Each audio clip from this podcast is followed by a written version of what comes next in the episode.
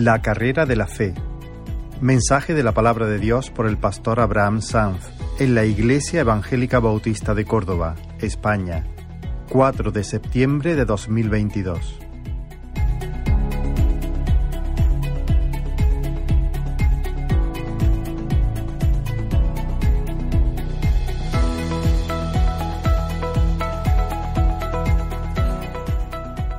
Y me gustaría en esta mañana compartir un, texto muy, muy conocido, por la mayoría al menos, que se encuentra en Hebreos, el capítulo 12 y los versículos del 1 al 3.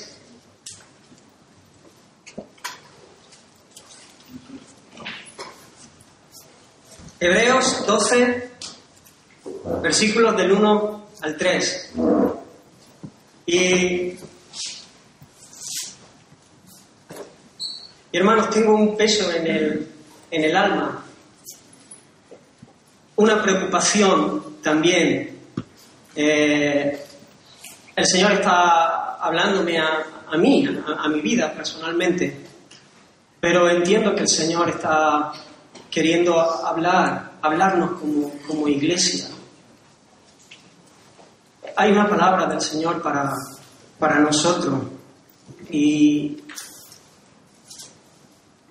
y como siempre, debiéramos estar de, puntillas, expectantes. El Señor está en este, en este lugar y, y estoy convencido, convencido que Dios quiere hacer cosas extraordinarias en medio de nosotros. Convencido que el Señor quiere llevarnos a, a más, a más profundidad con Él, a conocerle mejor y también a darle a conocer mejor. Así que presta, presta atención a lo que el Señor quiere decirte a ti en esta mañana. Y dice la palabra del Señor por tanto, nosotros también, teniendo en derredor nuestro tan grande nube de testigos, despojémonos de todo peso y del pecado que nos asedia, y corramos con paciencia la carrera que tenemos por delante, puestos los ojos en Jesús, el autor y consumador de la fe, el cual por el gozo puesto delante de él sufrió la cruz, menospreciando el oprobio, y se sentó a la diestra del trono de Dios. Considerad aquel que sufrió tal contradicción de pecadores contra sí mismo, para que vuestro ánimo no se canse hasta desmayar. Señor, te necesitamos. Una vez más acudimos a ti, Señor. Háblanos, Señor. Háblanos, Señor. Danos oídos para, para oírte, Señor. Danos un corazón tierno, Señor, para ser manso a tu voz, Señor. Levanta a tu pueblo, levanta a tu iglesia, esta congregación, Señor. Visítanos, ven sobre nosotros en esta mañana. Y haz proeza, haz maravillas, Señor. Queremos rendirnos, Señor. Quita toda obra del enemigo, deshaz. Señor, quita toda distracción, quita todo lo que venga a estorbar lo que tú quieras hacer, de manera que tú seas honrado, que tú seas glorificado, Señor. Señor, nos alegramos en ti y en ti esperamos, Señor, porque sabemos que tú eres generoso, que tú eres grande en misericordia. En el nombre de Jesús. Amén. Esta carta, que no se sabe con seguridad quién la escribió, está dirigida a hermanos judíos que habían abrazado el Evangelio. Habría, habían creído en que Jesús verdaderamente era el Mesías. Pero a raíz de haber abrazado la fe, la vida se le complicó.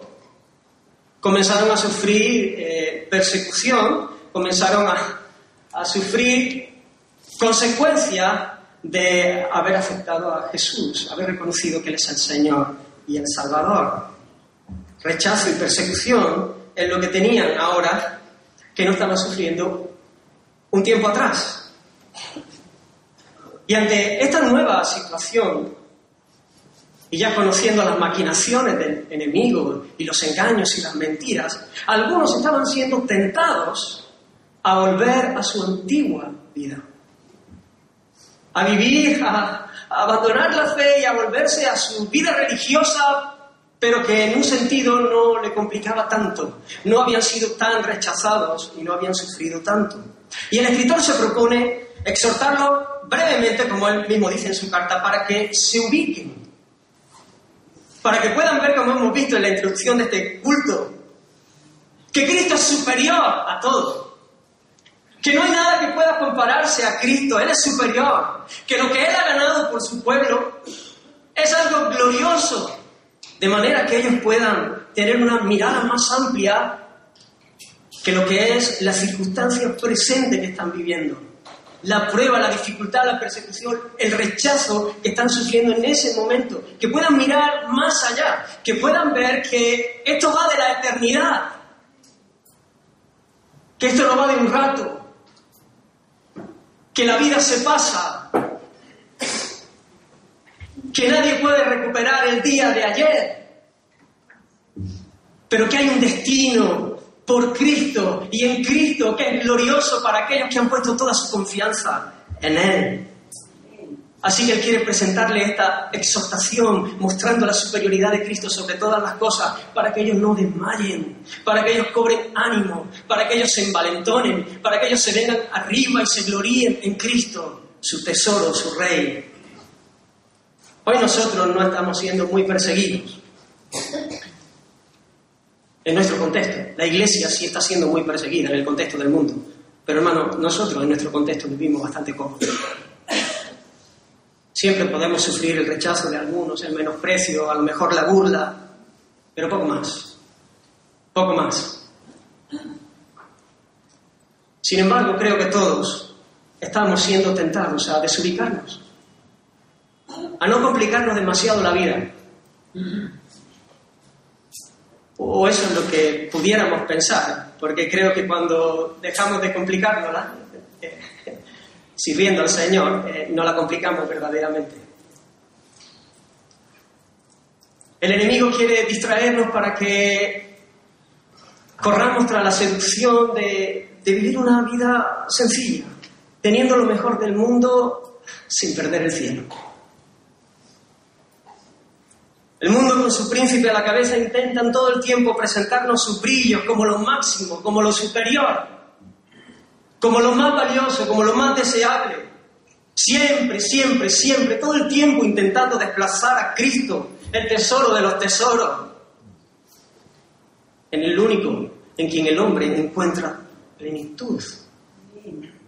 Y nosotros nos vemos muchas veces cediendo, aún habiendo conocido del amor del Señor, aún habiendo experimentado el perdón de nuestros pecados, cediendo a sus mentiras, tragándonos sus engaños y sufriendo las consecuencias de nuestro pecado.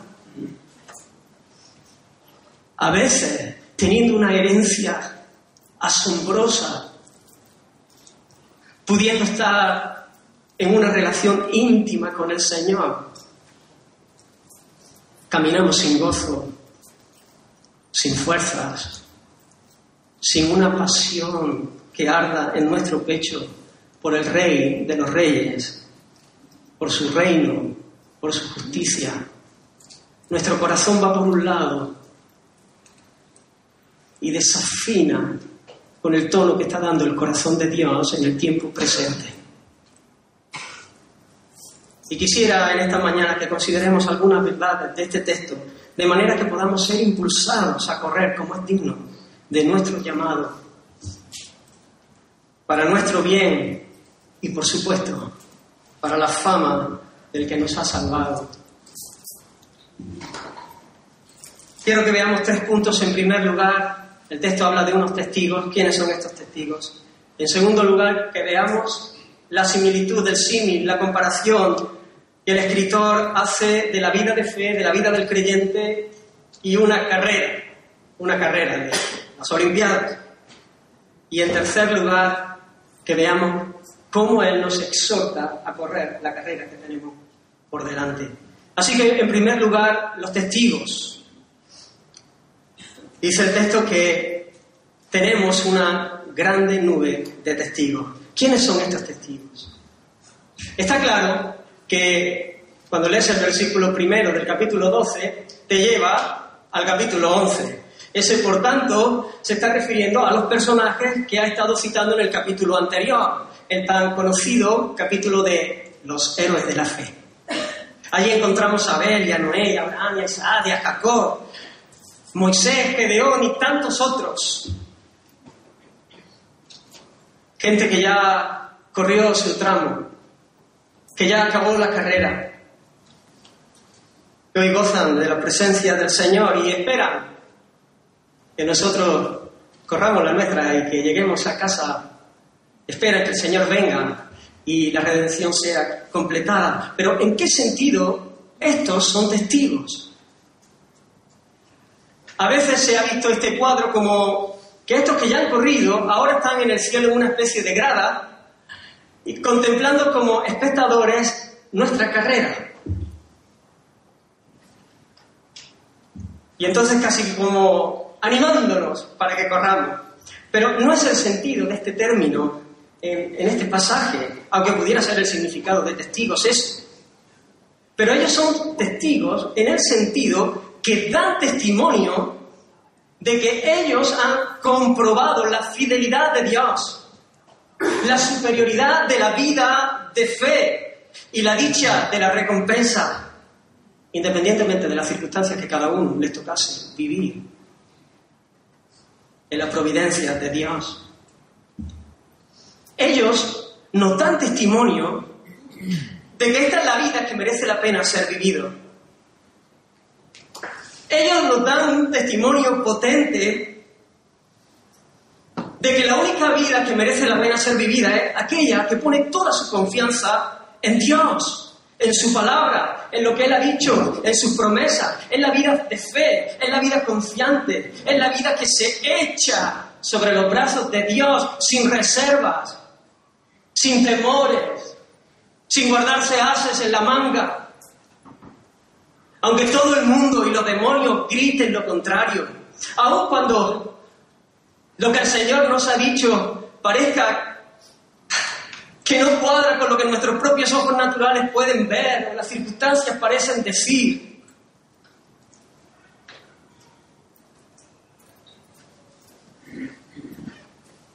La vida que el Señor quiere que vivamos es una que le cree. Aquellos que viven bienaventurados, gozosos, felices, con esperanza, son aquellos que han abrazado lo que dice Proverbios capítulo 3. Fíate de Jehová de todo tu corazón. Fíate de Jehová de todo tu corazón. Y no te apoyes en tu propia prudencia. No seas sabio en tu propia opinión. Eso es pegarte un tiro en el pie. Si algún día tienes dudas entre tu opinión o lo que Dios dice, deja de tenerlas. Fíate del Señor si el Señor dice por aquí, cuando tú estás leyendo la escritura y ves lo que el Señor dice y lo que el Señor te pide y lo que el Señor demanda de ti, pero a ti vienen otros pensamientos y tú dudas y tú consideras que puede ser más sabio hacerlo de otra manera y quizás no es el momento después, un poquito después, olvídate, olvídate, no seas loco, no seas tonto, no seas necio, no cometas esa tragedia, no te hieras de esa manera. Cree al Señor, fíjate del Señor de todo tu corazón. Mira el testimonio de la escritura de estos héroes de la fe, de algunos de ellos. Y dice, ¿y qué más digo? El escritor en el capítulo 11, a partir del versículo 32, dice, ¿y qué más digo? Porque el tiempo me faltaría contando de Gedeón, de Barak, de Jefté, de David, así como de Samuel y de los profetas, que conquistaron reinos, hicieron justicia, alcanzaron promesa, taparon bocas de leones, apagaron fuegos impetuosos, evitaron filos de espada, sacaron fuerzas de debilidad, se hicieron fuertes en batalla, pusieron en fuga ejércitos extranjeros. ¡Wow! ¡Qué bien suena! ¡Cuánta gloria! ¡Cuánta victoria en medio de circunstancias terribles! Pero no acaba ahí el, pasaje, un poquito más adelante sigue diciendo otros experimentaron vituperios y azotes, y de esto prisiones y cárceles. Fueron apedreados, aserrados. puestos a prueba, muertos a filo de espada, anduvieron de acá para allá cubiertos de pieles de ovejas y de cabras, pobres, angustiados, maltratados, de los cuales el mundo no era digno. Pero fíjate esto, qué potente. Y todos estos, los de la primera lista y los de la segunda lista. Los que les tocó ser aserrados y los que les tocó vencer y, hacer huir a ejército. Todos estos alcanzaron buen testimonio mediante la fe. No hay más gloria que esto. No hay más riqueza que esta. La alabanza que proviene de Dios. Cuando Dios nos mira y nos dice, bien, buen siervo y fiel. El mundo puede decir lo que quiera. La gente puede decir que eres un pirado, que se te ha ido la almendra, que se te ha ido la olla, no sé cómo lo digan. Que es una locura, que esto es un cuento de vieja. Vale. A mí lo que me importa es lo que el Señor piensa, es la alabanza que proviene de Dios. Y los que alcanzan buen testimonio delante del Señor son aquellos que se conducen mediante la fe. Confianza en el Señor, en lo que, en lo que Él ha dicho. No nos confundamos, hermanos, con, con el éxito, como el mundo lo vende, mirando solamente los resultados visibles. Porque el mundo quizá aplaudiría a los primeros solamente y se olvidaría de los segundos, los vería como desdichados, como unos desgraciados. Pero no, no, no, no. Hay gracia abundante para todos. Todos se condujeron de acuerdo a la fe. Porque hermanos, lo hemos dicho muchas veces, pero el éxito en la vida cristiana es igual a fidelidad. Fidelidad a obediencia que nace de la fe, de la confianza por amor. Las circunstancias están hoy, mañana no están. Son esas circunstancias, algo que, que es momentáneo y que además nosotros sabemos, porque hemos creído al Señor, que el cielo gobierna sobre ellas para la consumación de sus propósitos que son perfectos. El Señor está obrando imparable, su reino avanza imparable, indestructible, y el Señor se ha propuesto salvarnos a nosotros y nos permite pasar por distintos terrenos, por distintas eh, fases en la carrera, para que podamos ser fortalecidos en la fe y podamos perseverar y llegar a casa. Así que podemos mirar a aquellos que nos han precedido, aquellos que han corrido primero y celebrar que Dios es fiel. Y si Dios fue fiel con ellos, lo será con nosotros. Dios no cambia, y al mirar este cuadro podemos llenarnos de esperanza, podemos llenarnos de seguridad, tener la convicción en medio de cualquier situación que estemos viviendo, de manera que cobremos ánimo, que nos vengamos arriba, que nos envalentonemos, no al mirarnos nosotros, sino al mirarle a Él, para seguir corriendo. Ahí, coger fuerza para apretar en la carrera, hay que meter un ritmo mayor hay que meter una marcha. Porque hermanos, no hay absolutamente una persona en la historia de la humanidad que haya puesto su confianza en Dios y haya sido defraudado. Nadie. Nadie ha puesto verdaderamente su confianza en Dios y ha sido defraudado. Nadie ha buscado al Señor de verdad y no lo ha encontrado. Así que hay un testimonio potente de muchos que nos han precedido, y no solamente estos que conocemos en la Escritura, sino de muchos que, hemos conocido. Y hemos visto a algunos que están, que están cerca de llegar a la meta y otros que ya la cruzaron. Que imitemos su fe. En segundo lugar, Vamos a considerar el símil, la comparación que el escritor hace de la vida del creyente, de este lado de la eternidad, con lo que es una carrera. Tiene en mente eso, el, corredor, el atleta que, que corre en el estadio. Y de esta manera se propone ilustrar la fe, eh, la, carrera del, del, peregrino, la carrera de fe del peregrino, ¿no? Y quiero señalar solamente algunas similitudes. En primer lugar, Cuando uno piensa en, en carrera, siempre piensa en, en una meta. Piensa en una meta y claro, cuando uno piensa en una meta, piensa en un trazado también. Hay un recorrido, hay un recorrido y hay una meta. Hay un recorrido que se nos propone y una meta en la cual acaba. Cuando nosotros estábamos perdidos, sin esperanza, sin Dios, sin rumbo, el Señor nos salió al encuentro. Nosotros vivíamos como bien nos parecía, a la deriva. Íbamos a la deriva de nuestras propias pasiones desordenadas. Hoy tiramos para allá, mañana tiramos para el otro lado, ahora me pide el cuerpo hacer esto, mañana, pero la verdad es que no teníamos ni idea de para dónde íbamos, de para dónde ir, de cuál es el propósito de la vida. ¿Qué, qué, qué hago aquí? Pero Él vino a salvarnos de nuestra vana manera de vivir, de manera que pudiésemos vivir como Él quiere, la vida que merece la pena ser vivida, la vida abundante. La vida cristiana, hermano, no es un deambular de acá para allá, sino un correr en línea recta hacia la meta, hacia los propósitos de Dios. Sabiendo que el Señor conoce el camino que nos tocará recorrer en cada etapa, en cada momento, y nos guiará hasta que lleguemos a casa. Somos peregrinos, eso es, eso es, la Biblia nos, llama peregrinos, peregrinos. Somos peregrinos porque, porque vamos de viaje, porque vamos de camino, porque tenemos un destino. Un peregrino no puede ir nortado, un peregrino no puede, no puede ir deambulando, no puede ir ahora tiro para la derecha y mañana para la izquierda. Un peregrino va hacia su hogar, va hacia su destino. Una cosa hago, dijo el apóstol Pablo, una cosa hago. Yo, no estoy tonteando, yo no estoy divagando, yo no deambulo, yo hago una cosa, una cosa. Yo me olvido de lo que ya he recorrido, del camino que, he andado, que queda atrás, y me extiendo a lo que está por delante. Prosigo hacia la meta, al premio del supremo llamamiento de Dios en Cristo Jesús. Eso hago.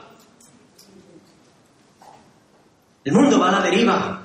Siempre recuerdo aquella foto inmensa en una tienda que decía, no sé lo que busco hasta que no lo encuentre.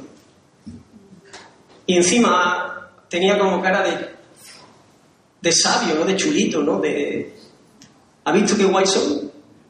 Que no sé lo que busco hasta que lo encuentro. Pues qué triste.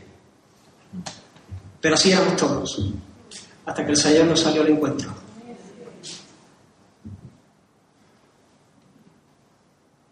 Y nos enseñó el camino y nos propuso una carrera en Él, por Él y para Él. Hermano, ¿cómo estás viviendo tú? ¿Cómo estás viviendo? ¿Sabes hacia dónde vas? ¿Deambula? Vas en línea recta. Cuando uno piensa en un atleta, no puede pasar desapercibido, ¿no? Y ve su tono muscular, si es de maratón, ¿no? Su peso, ¿no? Que tiene que ser, ¿no? Están fino, fino, cero grasa, no hay nada de grasa, ¿no? Y sus músculos tensos, y uno no puede dejar de pensar en esfuerzo. En esfuerzo. No es fácil. Tú no vas a ver nadie en una Olimpiada corriendo un maratón que no haga un esfuerzo. No solamente en el momento de correr, sino en toda la preparación. Gente que vive para ese momento, ¿no? Y no te quiero hablar de esa carrera de los 100 metros lisos, ¿no? 9 segundos y pico, creo que está el récord del, del mundo, ¿no? Y años y años de preparación para correr en un segundo.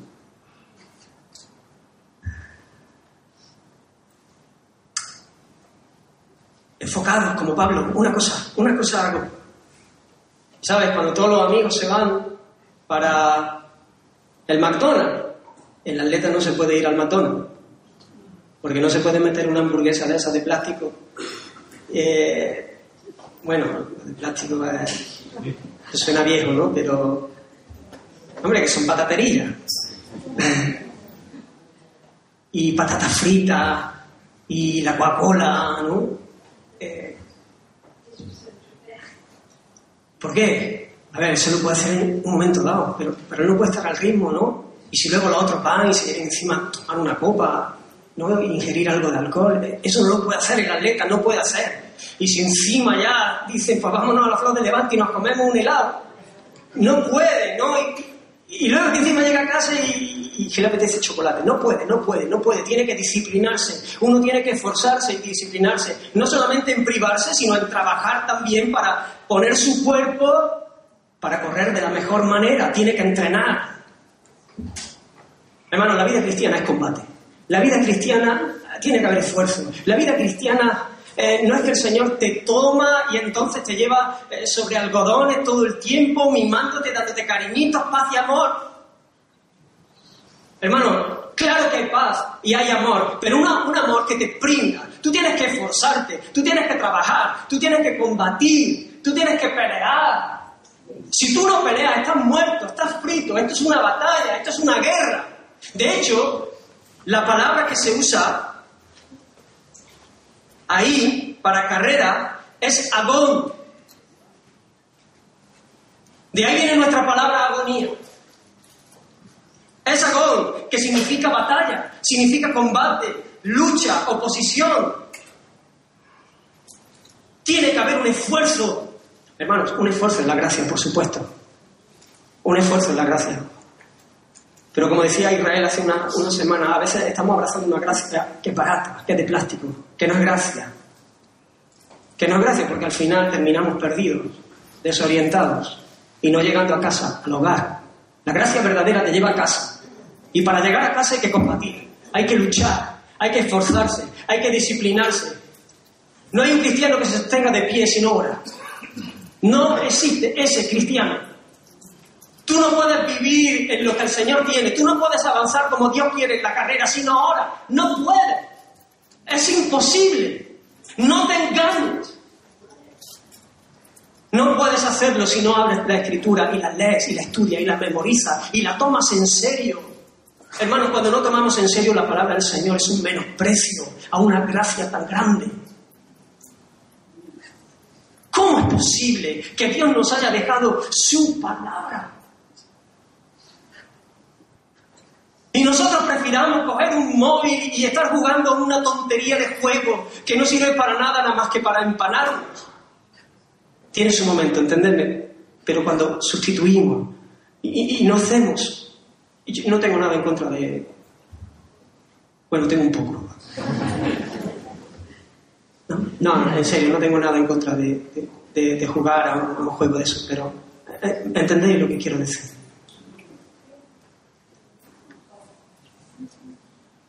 Esfuerzo.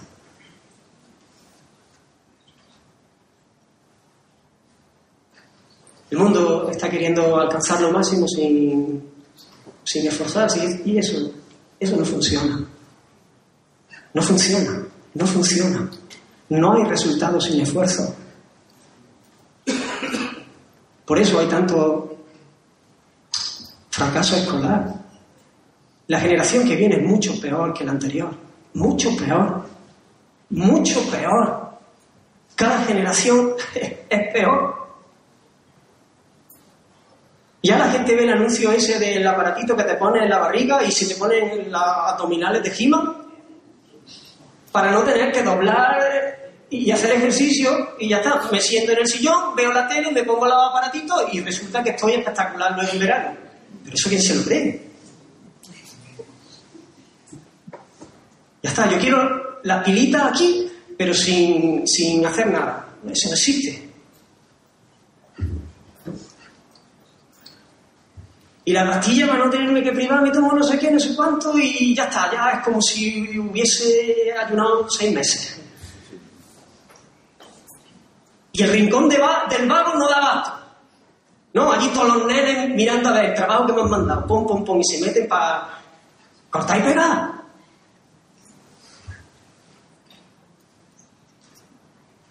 Así nos va. Así nos va. Y vienen de otras culturas y, claro, dicen, Esto no quiere... No, no, comemos nosotros el terreno aquí, vamos. Esfuerzo. Y hermanos, cuando uno piensa en una carrera, también piensa que uno no puede correr como le dé la gana. Uno ve la vuelta ciclista que no ve a ningún ciclista salirse del circuito y, coger un atajo, no. Hay un reglamento de cada, de cada competición, de cada regla, hay, hay normas. No pensemos que la carrera de la fe se puede vivir como a uno le parezca bien. Uno no puede poner sus propias reglas, cada carrera tiene sus normas. Y los que quieran incumplirlas son descalificados. No te sirve nada, de, nada llegar a la meta, porque realmente no llega a la meta, porque no te cuenta. El apóstol Pablo dijo a, Timoteo en su segunda carta, y también el que lucha como atleta no es coronado, sino lucha legítimamente. Y eso quiere decir, porque viene la palabra nóminos, que es ley, según las reglas, según la ley. La vida cristiana se vive en obediencia a la palabra de Dios. Y cuando uno piensa en carrera, piensa en premio. Me imagino aquellos que están ante la final en la Olimpiada, ellos están pensando en, el premio, en la recompensa, en el aplauso, en la gloria, en el honor, en la parte económica, yo qué sé, en el premio, en la medalla.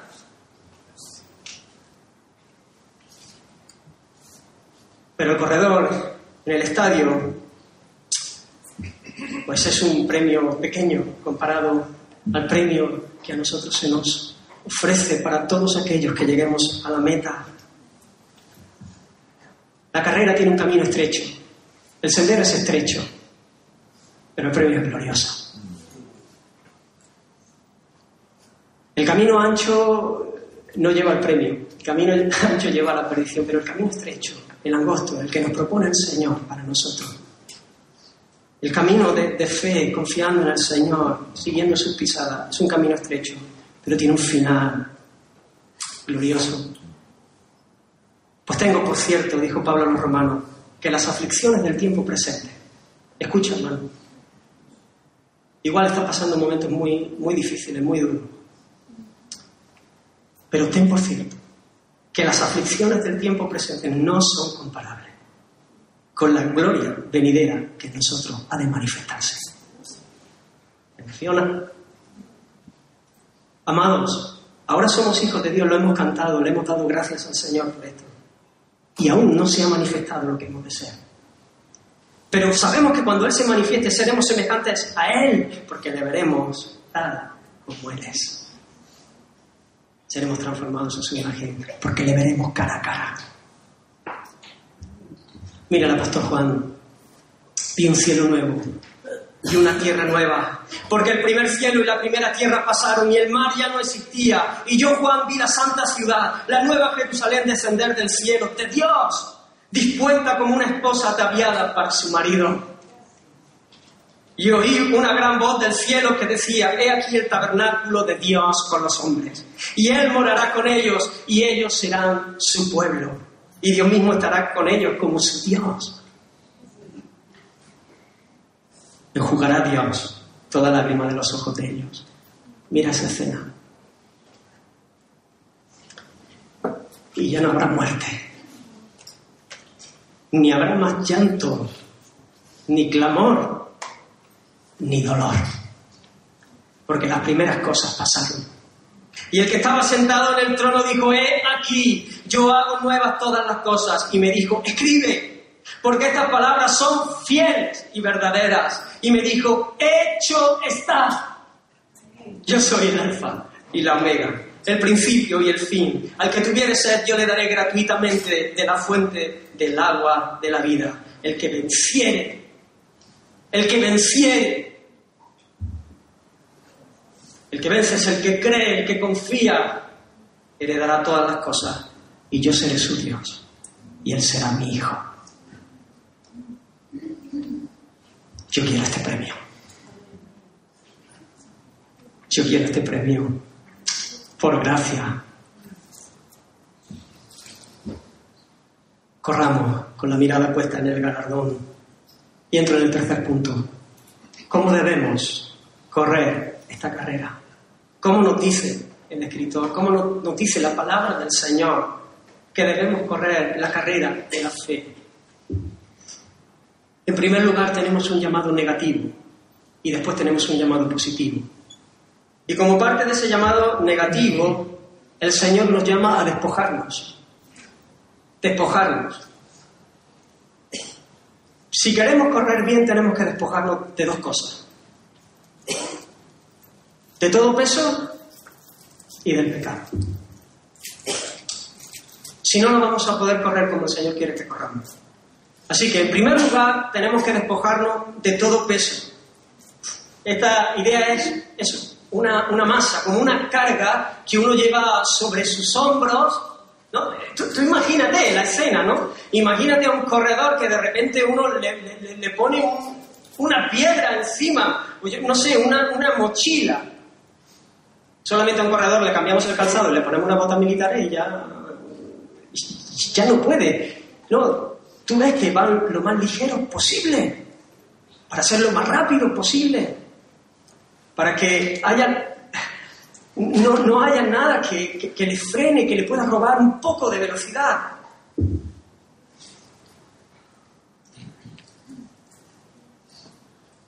Este peso, hermano, no, se, refiere, se, refiere, a cosas malas en sí mismo, sino a cosas que son un estorbo para el avance de los propósitos de Dios en nuestra vida.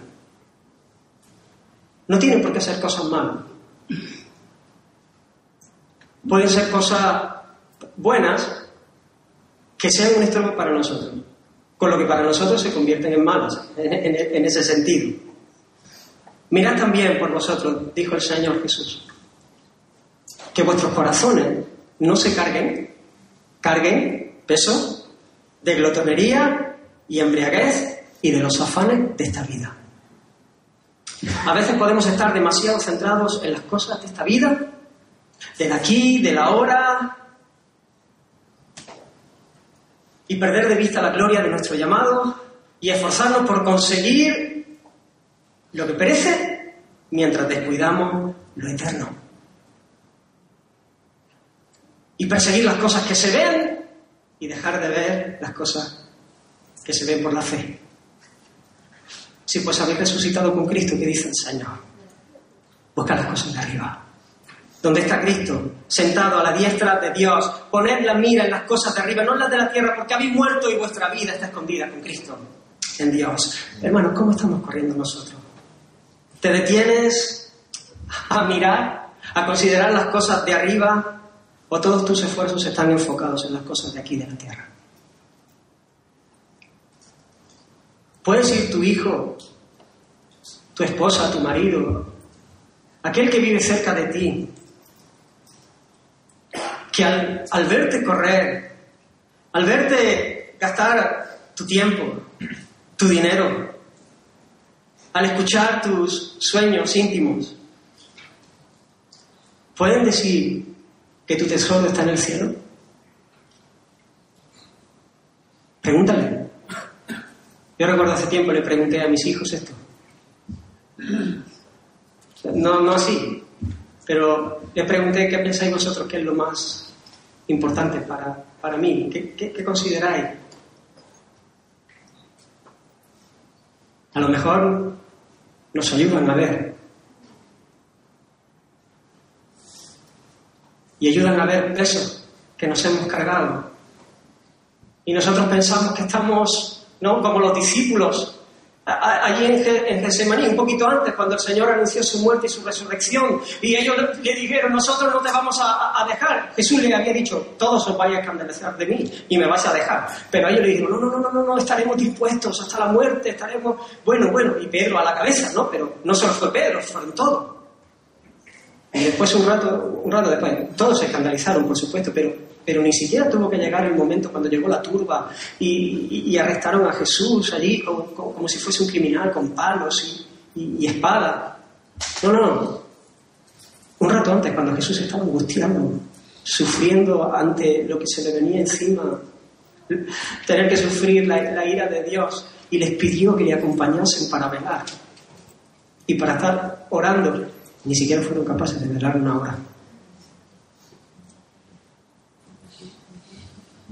Que el Señor hace en tres ocasiones le tuvo y, no habéis podido velar ni una hora. Pero si hace un momento estabais dispuestos a, a entregar vuestra vida, a morir por mí, a daros, ni siquiera velar una hora en un momento tan crucial. Y a veces a nosotros nos puede pasar lo mismo y se nos llena la boca con nuestros cantos y con lo que sabemos que, pero ni siquiera velamos una hora.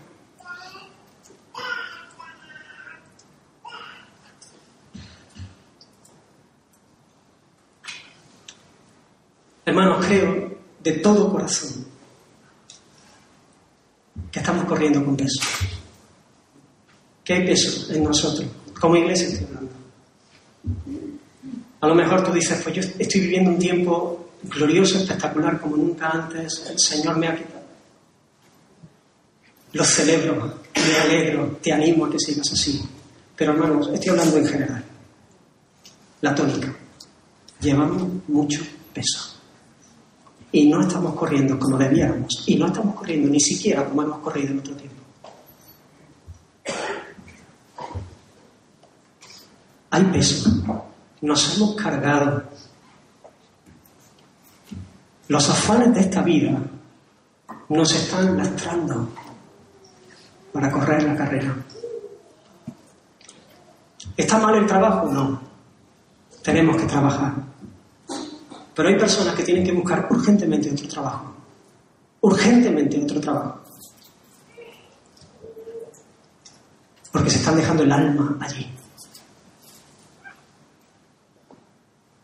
Y están arrastrando los pies y tirados en una cuneta desde la carrera.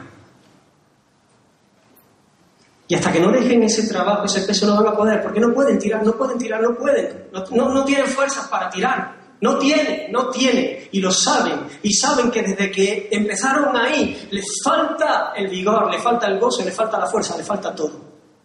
Solamente tienen trabajo. ¿Está mal practicar deporte? No. A mí me encanta practicar deporte. Pero podemos estar dando una prioridad, hermanos, en medio de esta cultura también, donde toda la estética y todo eh, es exagerado el, culto que hay, podemos estar dando un lugar que no le corresponde. Y a veces tenemos tiempo para ir al gimnasio, pero no tenemos tiempo para orar. Yo recuerdo que una vez el Señor me dio un toque de atención en este sentido a mí. Porque yo, quería eh, hacer algo de deporte y, y bueno, salía por la mañana, yo tenía mi, tiempo, pero salía por la mañana y ya me iba al trabajo. E intentaba ir un ratito antes, poquito rato, porque ya mi gimnasio no me gusta nada. Me gusta el resultado, pero no me gusta el proceso. Pero a veces te enreabas y, y, decías que al final sales corriendo, va, luego va al trabajo, luego vuelve. Y, y decidí eh, cambiar la rutina. Claro, a, a partir de ahí casi, casi podía ir muy, poco, pero yo me echaba la mochila en el coche y si me sobraba tiempo, igual me metía un rato. Pero nunca, ya ese tiempo, dije, no, no, este para, para orar, para estar con el Señor. Si luego me sobra, a veces lo hacemos al revés. Cargamos la agenda, el gimnasio, esto, el trabajo, lo otro. Y si nos sobra tiempo, buscamos al Señor.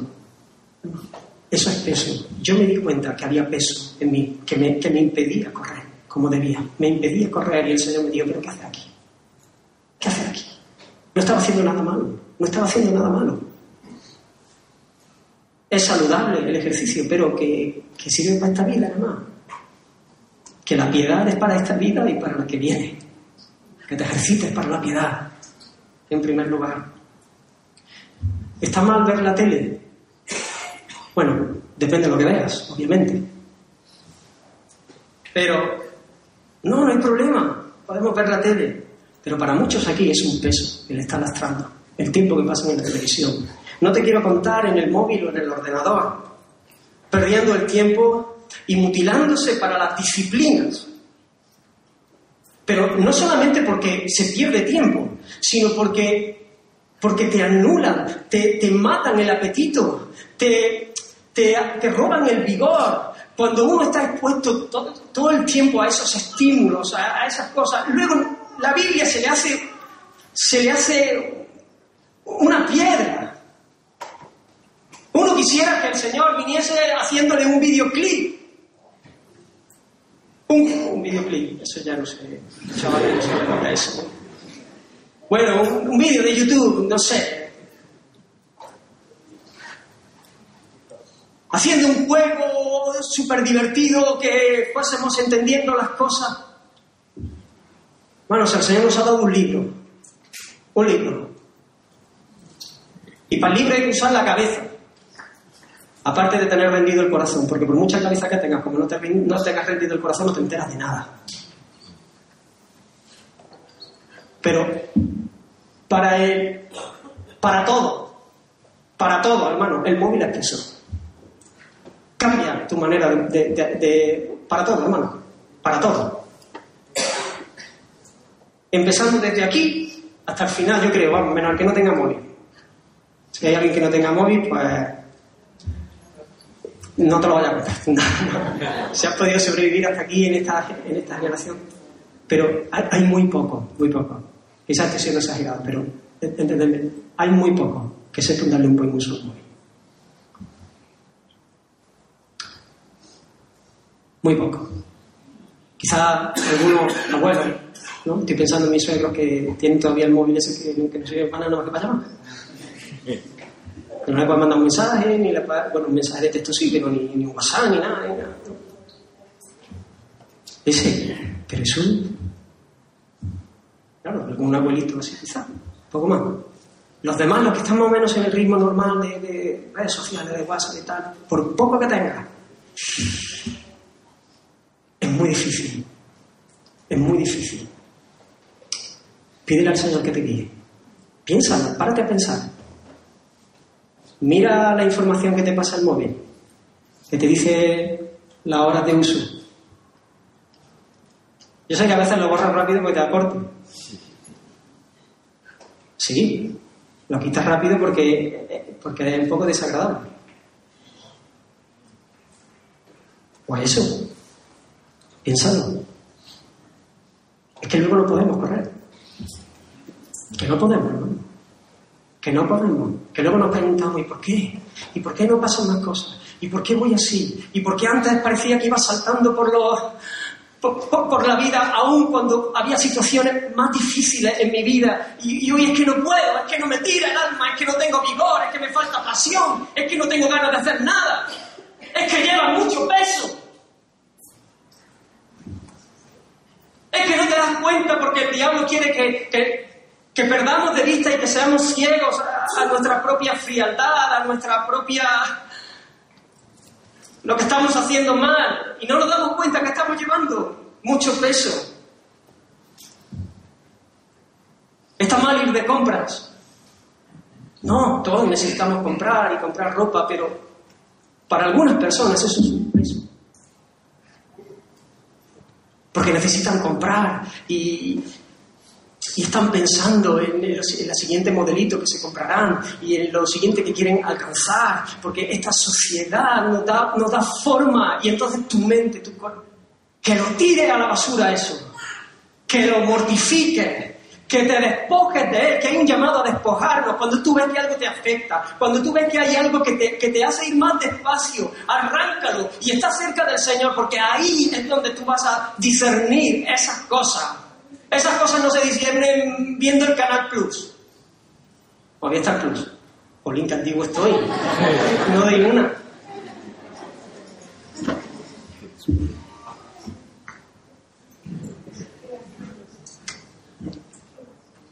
¿Está mal organizar tiempos de ocio o de vacaciones? ¿Está mal? No. Pero hay personas que viven pensando en las vacaciones que viven pensando en el siguiente momento de ocio, de placer, de entretenimiento. Que el lunes que le falta el aire porque el jueves ya se empiezan a entonar. El jueves ya se empiezan a venir arriba. Y, entonces terminas de hacer esto y estás pensando cuál va a ser el próximo viaje, o dónde vamos a ir a comer el próximo día, o qué vamos a, cuándo vamos a ir al cine la próxima vez, y cuándo no sé qué. Claro, que luego te falta la fuerza para hacer lo que el Señor quiere que hagamos, porque esa no es la vida que el Señor nos ha propuesto. Claro que el ocio tiene su lugar, el entretenimiento, el descanso, el esparcirse, claro. Pero hermanos, es que vivimos en un contexto que, parece eso el tesoro de los tesoros. Despojémonos, por favor, por amor a vuestra alma, por amor al Señor que se entregó por completo. Y podríamos seguir mencionando un montón de cosas. Hermanos, la pregunta correcta, apúntate esto. La pregunta correcta no es si esto o aquello es malo. La pregunta que tú tienes que hacerte no es si esto que yo tengo en mi vida es malo, sino si es bueno. Si esto que yo estoy haciendo es bueno, si me ayuda para la carrera que se me ha propuesto, si esto me viene bien para correr mejor, o si por el contrario es un obstáculo. Porque, hermano, nosotros necesitamos descansar. Descansar para correr mejor. Claro que necesitamos descansar. Por eso digo, hay cosas buenas. El problema es cuando el descanso se convierte en... que al final no es que ni descansamos. Ni descansamos. Y termina uno el fin de semana y está reventado. Porque el alma no descansa. Porque el alma encuentra descanso en Dios.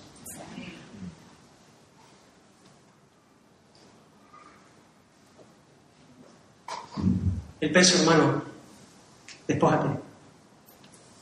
Y en segundo lugar, el pecado, del pecado. El pecado es transgresión de la ley. El pecado es horrible. El pecado es, es escupirle a Dios, es una ofensa contra Él. Y nosotros pecamos. qué triste.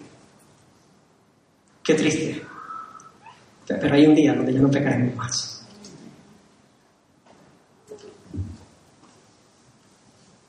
El pecado nos enreda. El pecado nos impide correr. A veces nos queremos engañar a nosotros mismos y pensar que podemos vivir la vida cristiana con algún pecadillo, con algún pecado que no queremos soltar, algo que sabemos que, que no está bien, que Dios manda otra cosa. Y pensar de esta manera es una locura es un suicidio. David, después de su pecado con Besabé y Urias, se dio cuenta que así era imposible correr la carrera propuesta. Y él dice en el Salmo 32, mientras callé, se envejecieron mis huesos. En mi gemir todo el día, porque de día y de noche se agravó su mano y se volvió mi verdor en sequedales de verano. El pecado nos asedia, el pecado nos silla, el pecado nos ahoga, nos enreda, nos mata. Esto es lo que hacían los ejércitos para conquistar a los pueblos enemigos, sitiar, asediar. Lo que hacían es que rodeaban al, pueblo que querían conquistar y ¿qué hacían? Nada podía salir del pueblo, nada podía entrar del pueblo. Era cuestión de tiempo. Cuestión de tiempo. Si no había provisiones que entrasen de fuera, si no podían ellos salir a coger las provisiones fuera, si no, pues era cuestión de tiempo.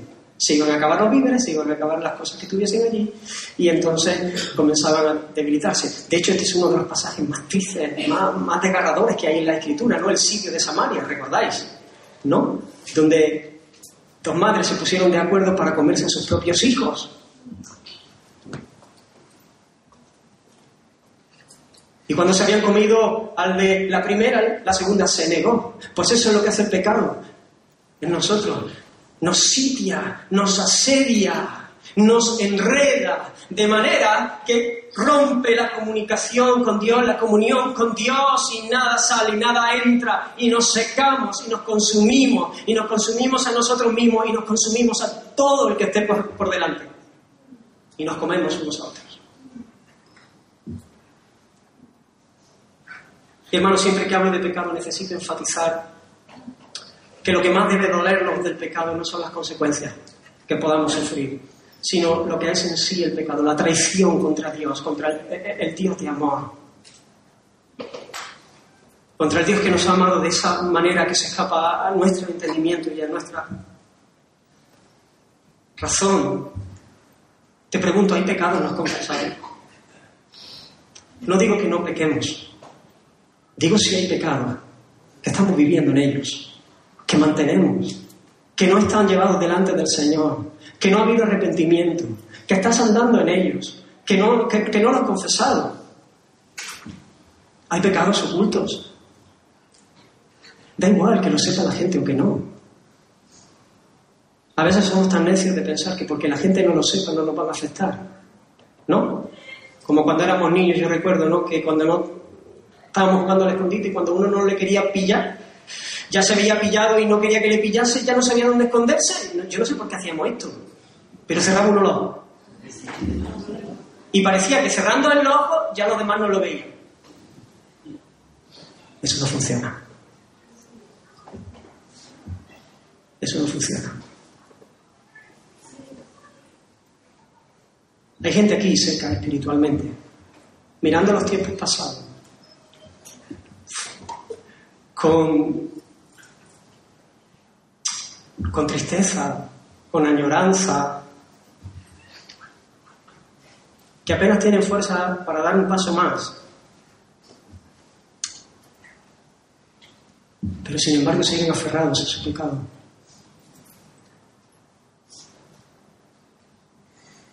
Hay gente aquí que, está sin vigor, que hace tiempo que no, que no sabe lo que es gozarse de verdad en el Señor y en su salvación. Porque no abandonan la crítica. La crítica carente de amor. Porque se sienta en silla de escarnecedores y va hablando de uno y del otro de mala manera y va criticando al hermano y va diciendo y va señalándole y deleitándose en su maldad. Y siendo un instrumento en las manos del diablo, no solamente para herirse a sí misma, sino para esparcir veneno y esparcir veneno a, los demás. Despójate del pecado. Abandona eso. Tú dices, yo, yo no critico. Pero es verdad que no sé qué persona critica y cuando estamos, habla ¿y qué haces tú? Porque aunque sea la parte pasiva, si participas de eso, te conviertes en cómplice y estás pecando exactamente igual. ¿Sabes? Por amor a tu alma, por amor al Señor, por amor a la iglesia del Señor Despójate de eso. Y dile a esa persona, no vuelva a hablarme así en tu vida. Hay misericordia del Señor para ti, así que arrepiéntete. Arrepiéntete. Por cierto, que sepan que la persona que habla mal de otras, a ti, de ti habla mal a otros. Más, tarde más temprano que tarde. No tenga ninguna duda. Ninguna, ninguna duda. El pecado es así. Hay hermanos aflatados en el camino, en la carrera, porque la envidia los corroe. Y viven envidiando, envidiando, envidiando. Nunca contentos con lo que el Señor les ha dado. Envidian a otros por lo que tienen. Otros porque guardan rencor y se han propuesto no perdonar aquello que le hicieron. Y saben que el Señor les llama a perdonar, pero no están dispuestos a sufrir. Porque el que perdona paga. No están dispuestos, no confían en el Señor, no confían en la fuerza que Dios da, no, se mantienen en su orgullo. Hay otros que saben que deben pedir perdón por cosas que hicieron, pero son tan orgullosos que no son capaces, no se atreven y se quedan anclados ahí.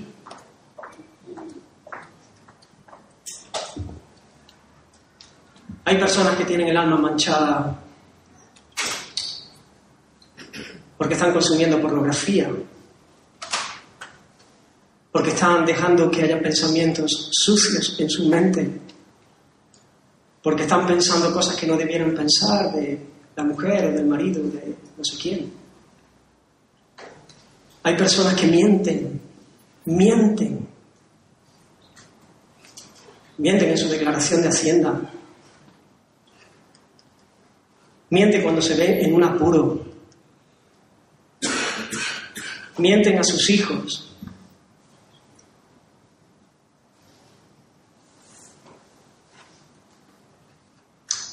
Podríamos seguir citando un montón de cosas.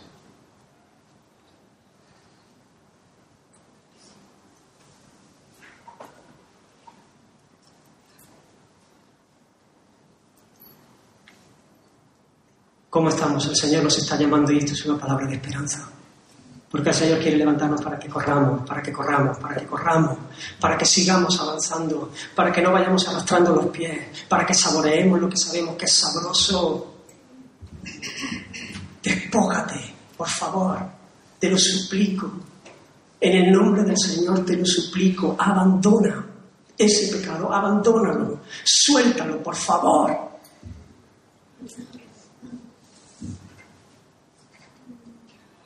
Hay un imperativo sobre nuestras vidas. Y por supuesto es Dios el que nos da la fuerza. Nosotros debemos hacer morir lo terrenal. Pero por el Espíritu. Por el Espíritu es que nosotros hacemos morir las obras de la carne, como escuchábamos hace, poco. Pero nosotros tenemos que hacer morir. Nosotros tenemos que, que ir y arrepentirnos delante del Señor y clamar a Él y pedirle que Él abra nuestros ojos para que podamos encontrar la fuerza, el poder para caminar como Él quiere.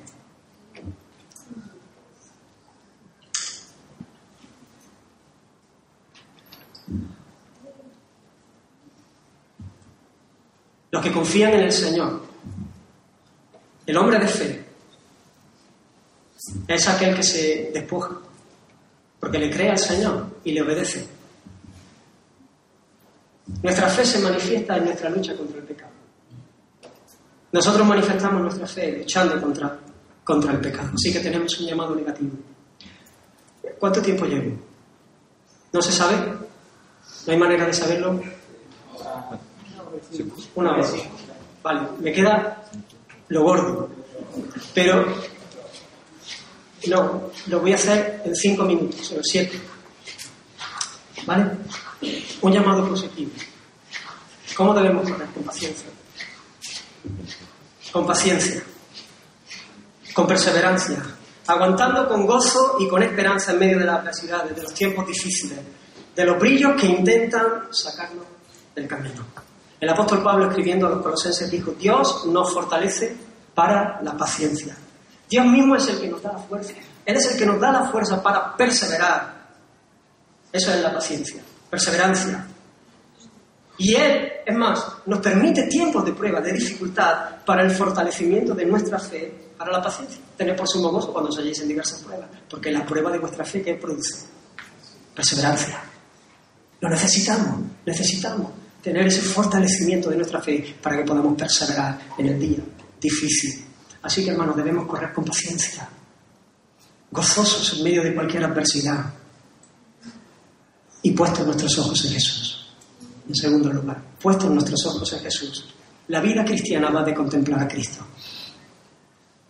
La vida cristiana va de contemplar a Cristo, de ver su gloria. ¿Cómo vinimos a Él en arrepentimiento y fe? ¿Cómo vinimos? Dice el apóstol Pedro que Él nos llamó por su gloria y excelencia. Él manifestó algo de su gloria, de su excelencia.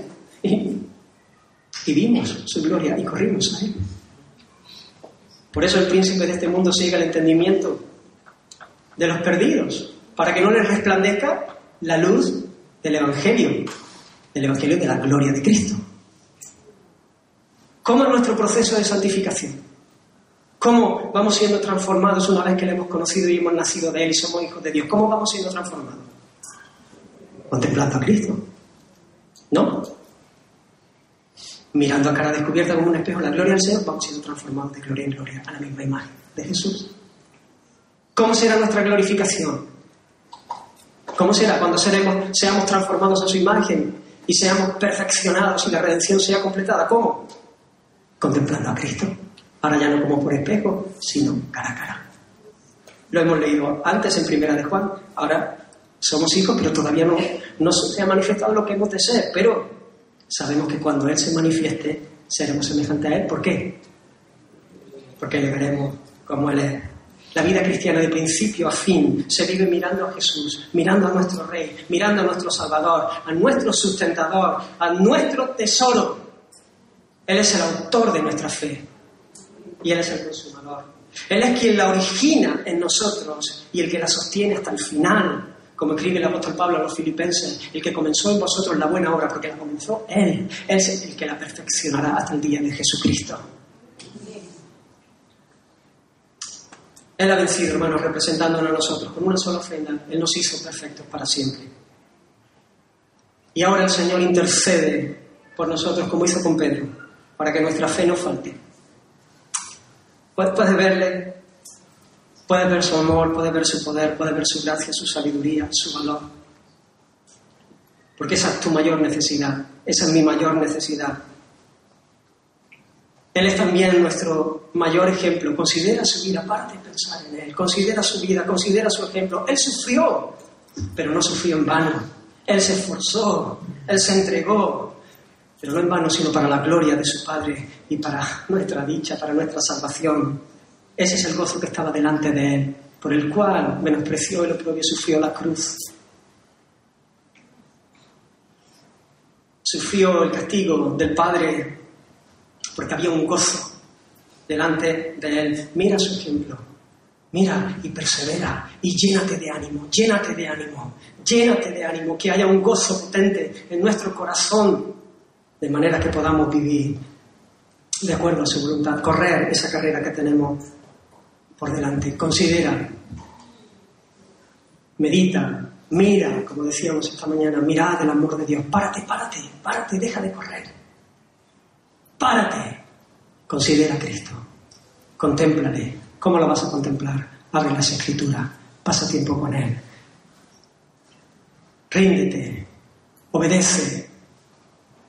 Si el Señor te ha hablado de algo y lo pospones, no vas a verle, no vas a contemplarle. Esto es para aquellos que se entregan de verdad, para los que se entregan sin reserva, para los que le creen de todas, todas. ¿Cómo estás corriendo? ¿Eres consciente de la carrera? Ya hay muchos aquí con juventud acumulada y con años de caminar en el Señor. ¿Podemos admirar nuestra vida decir como Pablo una cosa? ¿Podremos mañana cuando el Señor nos llame a su presencia decir he peleado la buena batalla, he acabado la carrera y guardado la fe? Por lo demás me está guardada la corona de justicia la cual me dará el Señor. Ahora somos nosotros los que llevamos el testigo en la mano. La gloria del Señor está en juego. Hermanos, esto es importante. Como nosotros nos conduzcamos, podemos traer gloria al Señor o vergüenza al Evangelio. Corred con diligencia. Sed esforzado. Pacientes, perseverando, aguantando con gozo y con mucha esperanza en medio de cada circunstancia porque hermanos, el Señor está con nosotros, porque fiel es el que ha prometido. Y despójate, por favor, de todo peso.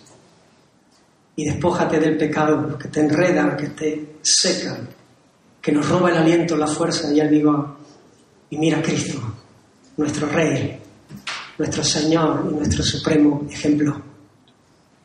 Y termino con las palabras con las que el escritor de esta misma carta cierra su exhortación y el Dios de paz, que resucitó de los muertos en nuestro Señor Jesucristo, el gran pastor de las ovejas, por la sangre del pacto eterno, os haga aptos en toda obra buena, para que hagáis su voluntad, haciendo Él en vosotros lo que es agradable delante de Él por Jesucristo, al cual sea la gloria por los siglos de los siglos. Amén. Hermano, me gustaría que pudiésemos pensar unos minutos en estas cosas. El Señor está aquí. Creo que el Señor está hablándonos. Eh, piensa en el texto, si yo he sido torpe en decir algunas cosas o no he sido muy preciso No, te quedes ahí atrancado. Si a lo mejor he exagerado, piensas que he exagerado, no, no, no te tranques ahí, pero piensa en la palabra. Y considera, considera lo que está, lo, que está diciendo el Señor, lo que dice la palabra del Señor, y responde a la palabra. Mientras cantamos un canto, antes de, de pasar a tomar los, síntomas, los, los símbolos que podamos, meditar y responder, y responder. Porque hermanos, hay un llamado sobre nosotros. Esta palabra, eh, bueno, cuando el Señor nos habla, Él está pidiendo obediencia. No es una sugerencia. No está dando información el Señor. No es para que sepamos más cosas. Es para que vivamos de una manera diferente. Es para que obedezcamos. Es para que seamos mansos y sometamos nuestra vida a su voz, que es lo que nos conviene.